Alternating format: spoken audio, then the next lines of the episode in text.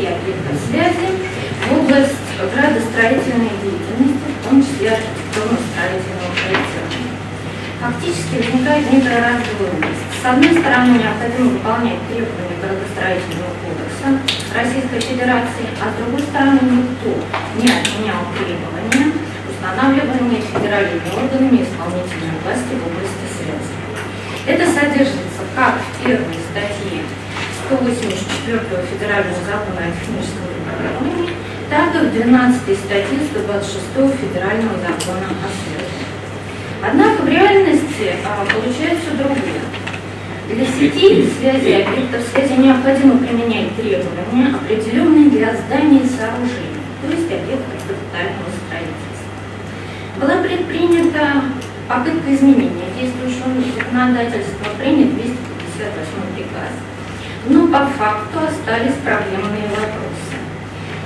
Нет актуальных отраслевых требований к проектированию сетей связи, составу и содержанию разрабатываемой документации именно на сети объекта связи. Нет именно отраслевой системы оценки квалификации проектных организаций для разработки соответствующей проектной документации. Э, нет достаточного количества квалифицированных специалистов-проектировщиков. Кроме того, осталось несогласованное законодательство в области связи и смежных областях землепользования градостроительной деятельности, особенно в вопросах проектирования линий связи. Отсутствует четкий понятийный аппарат, нет актуальных э, требований к контролю проектирования сетей связи. Э, как известно, человек по природе своей лимит никто не хочет тратить лишние ресурсы, в том числе время и деньги. Э, поэтому, если нет контроля проектирования сети связи, возникает вопрос, а зачем вообще проектировать? Зачем на это тратить лишние временные и финансовые ресурсы? Ну, как результат, как результат, привести к ряду достаточно плачевных. Здесь я привела а, кратенько, да, но это реально. Да, ну вот здесь действительно кое-где виден. Да, кое-где виден, как мы старались замазать. А вот это совершенно другой оператор, но это реальная картинка и реальный дом. А, или вот, например, это действительно, что меня поразило, здесь ОВ это оптические волокна, а на узле связи ставится оптический кросс на 16 портов.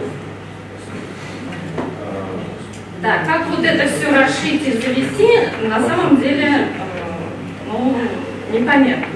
А по предыдущему слайду, ну и что, что ящик обычный, а не антивандальный, ну и что, что туда может каждый влезть, и вообще это ЖЭК отключает электричество, а не мы. Вот, так что, как говорится, с нас взятки гладкие. Вот.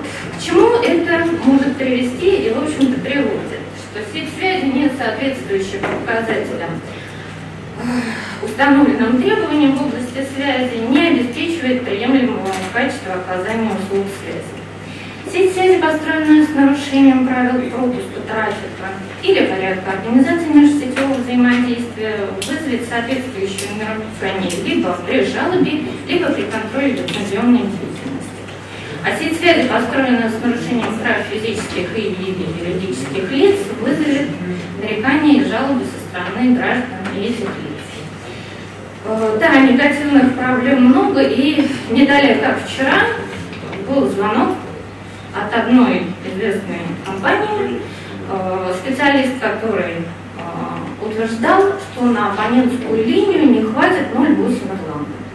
У нас абонентская линия с такой загрузкой будет забита, и поэтому нам все надо срочно менять. Ну, действительно, такое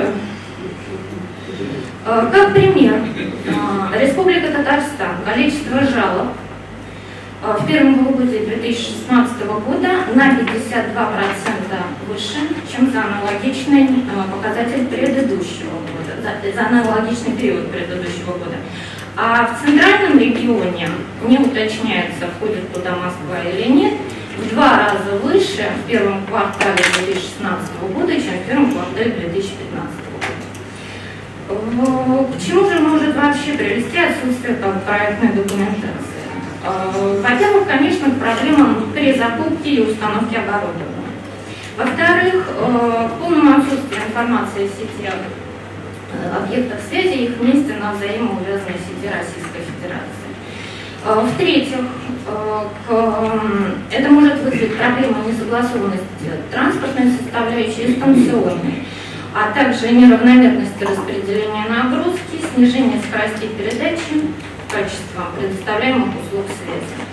А, как пример, а, у одного достаточно крупного оператора при аварии в Свердловской области встал, фактически вышел из обслуживания один крупный узел в Санкт-Петербурге. Нельзя сказать, а, что контроль проектирования сетей связи является гарантией отсутствия проблем на этапе эксплуатации но дальнейшее снижение качества проектирования до такого состояния, когда возможна его отмена, это вполне прогнозируемо реально. Вообще же при контроле проектирования обеспечивается оценка соответствия проектной документации э, и установленным требованиям в области связи и соответствие принятых технических решений исходным данным, техническим условиям, документам, выданным заинтересованными лицами.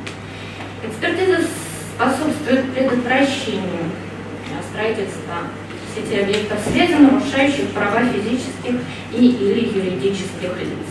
Нужно отметить, что экспертиза является логическим завершением процесса проектирования.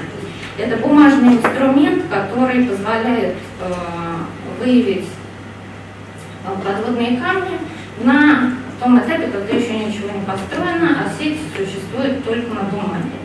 В этом случае максимум, что грозит оператору, это получение отрицательного экспертного заключения и переработка проектной документации. А, на сегодняшний день ВОЗ примерно там же, где год назад, но э, могу отметить, что в области архитектурно-строительного проектирования примерно та же ситуация. Растут требования чиновников к а, экспертизе проектной документации, но документов, определяющих эти требования, пока нет. Согласно статье, части 13 статьи 48 градостроительного кодекса, правительство устанавливает эти требования, но в их отсутствие Э, фактически единственным считается 87-е постановление, что предусматривает субъективность требований.